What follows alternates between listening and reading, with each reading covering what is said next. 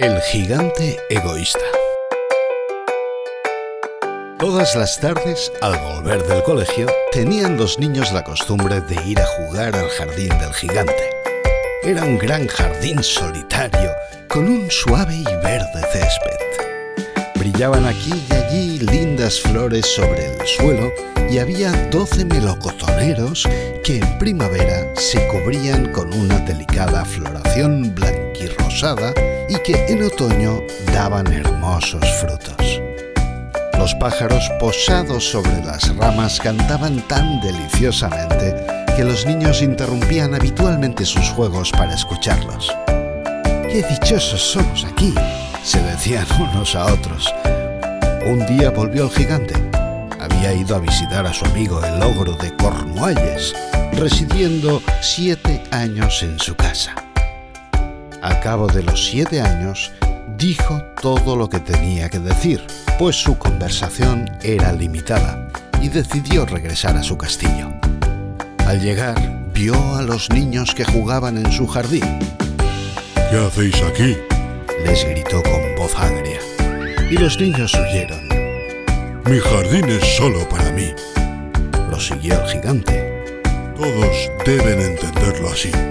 No permitiré que nadie, que no sea yo, se solace en él. Entonces le cercó con un alto muro y puso el siguiente cartelón. Queda prohibida la entrada bajo las penas legales correspondientes. Era un gigante egoísta. Los pobres niños no tenían ya sitio en el recreo. Intentaron jugar en la carretera, pero la carretera estaba muy polvorienta, toda llena de agudas piedras y no les gustaba tomaron la costumbre de pasearse una vez terminadas sus lecciones alrededor del alto muro para hablar del hermoso jardín que había al otro lado. Entonces llegó la primavera y en todo el país hubo pájaros y florecillas. Solo en el jardín del gigante egoísta continuaba siendo invierno. Los pájaros, desde que no había niños, no tenían interés en cantar y los árboles olvidábanse de florecer. En cierta ocasión, una bonita flor levantó su cabeza sobre el césped, pero al ver el cartelón se entristeció tanto pensando en los niños que se dejó caer a tierra, volviéndose a dormir. Los únicos que se alegraron fueron el hielo y la nieve. La primavera se ha olvidado de este jardín, exclamaban. Gracias a esto vamos a vivir en él todo el año. La nieve extendió su gran manto blanco sobre el césped y el hielo revistió de plata todos los árboles. Entonces invitaron al viento del norte a que viniese a pasar una temporada con ellos.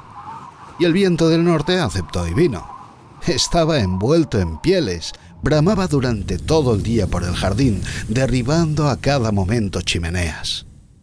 Este es un sitio delicioso, decía. Invitemos también al granizo. y llegó a sí mismo el granizo. Todos los días durante tres horas tocaba el tambor sobre la techumbre del castillo, hasta que rompió muchas pizarras. Entonces se puso a dar vueltas alrededor del jardín lo más deprisa que pudo, Iba vestido de gris y su aliento era de hielo. No comprendo por qué la primavera tarda tanto en llegar. Decía el gigante egoísta cuando se asomaba a la ventana y veía su jardín blanco y frío. Ojalá cambie el tiempo. Pero la primavera no llegaba, ni el verano tampoco.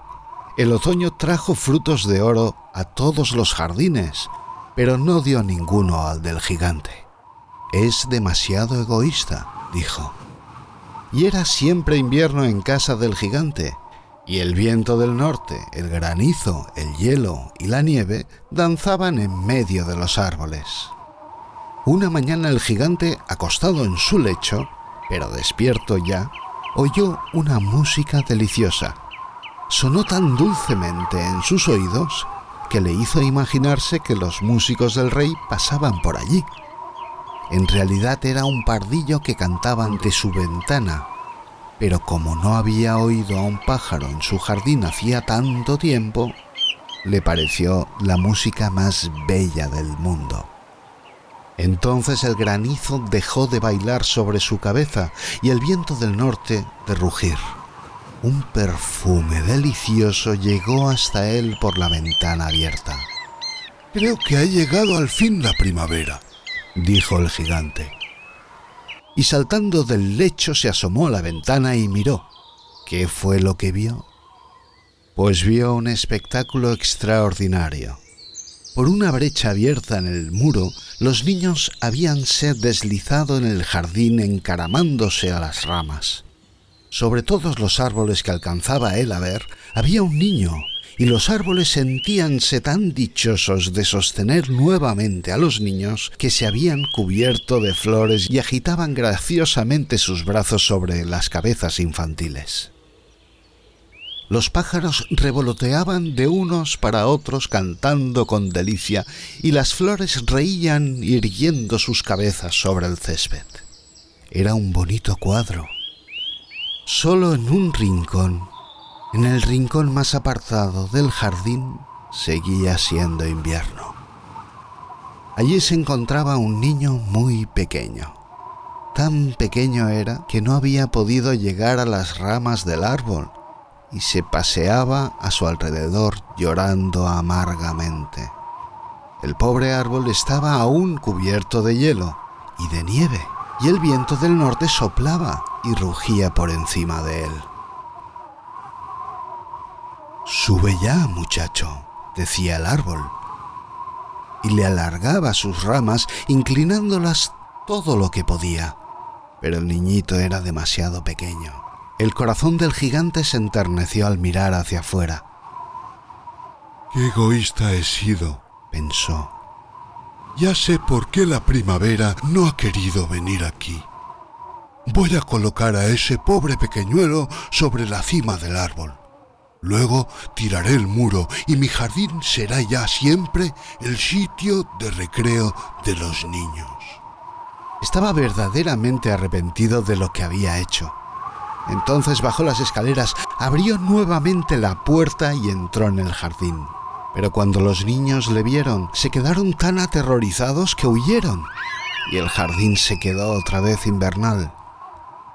Únicamente el niño pequeñito no había huido porque sus ojos estaban tan llenos de lágrimas que no le vio venir.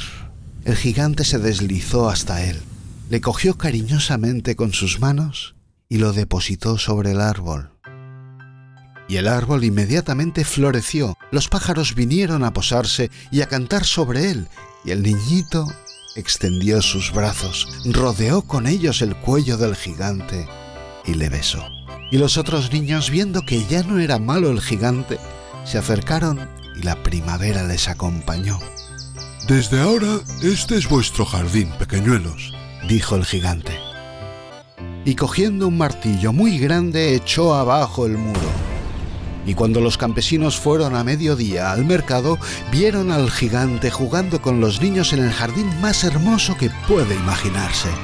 Estuvieron jugando durante todo el día y por la noche fueron a decir adiós al gigante. ¿Pero dónde está vuestro compañerito? les preguntó. Aquel muchacho que subía al árbol. A él era a quien quería más el gigante, porque le había abrazado y besado. No sabemos, respondieron los niños. Se ha ido. Decidle que venga mañana sin falta, repuso el gigante pero los niños contestaron que no sabían dónde vivía y hasta entonces no la habían visto nunca. Y el gigante se quedó muy triste. Todas las tardes a la salida del colegio venían los niños a jugar con el gigante, pero este ya no volvió a ver al pequeñuelo a quien quería tanto. Era muy bondadoso con todos los niños, pero echaba de menos a su primer amiguito y hablaba de él con frecuencia. Cuánto me gustaría verle, solía decir. Pasaron los años y el gigante envejeció y fue debilitándose. Ya no podía tomar parte en los juegos. Permanecía sentado en un gran sillón viendo jugar a los niños y admirando su jardín. Tengo muchas flores bellas, decía, pero los niños son las flores más bellas. Una mañana de invierno, mientras se vestía, miró por la ventana. Ya no detestaba el invierno, sabía que no es sino el sueño de la primavera y el reposo de las flores. De pronto se frotó los ojos, atónito, y miró con atención. Realmente era una visión maravillosa. En un extremo del jardín había un árbol casi cubierto de flores blancas. Sus ramas eran todas de oro y colgaban de ellas frutos de plata. Bajo el árbol aquel estaba el pequeñuelo a quien quería tanto. El gigante se precipitó por las escaleras lleno de alegría y entró en el jardín. Corrió por el césped y se acercó al niño, y cuando estuvo junto a él, su cara enrojeció de cólera y exclamó, ¿Quién se ha atrevido a herirte? En las palmas de las manos del niño y en sus piececitos se veían las señales sangrientas de dos clavos. ¿Quién se ha atrevido a herirte? gritó el gigante. Dímelo, iré a coger mi espada y le mataré. No, respondió el niño. Estas son las heridas del amor. ¿Y quién es ese? dijo el gigante. Un temor respetuoso le invadió, haciéndose caer de rodillas ante el pequeñuelo. Y el niño sonrió al gigante y le dijo, Me dejaste jugar una vez en tu jardín. Hoy vendrás conmigo a mi jardín, que es el paraíso. Y cuando llegaron los niños aquella tarde, encontraron al gigante tendido, muerto, bajo el árbol, todo cubierto de flores blancas.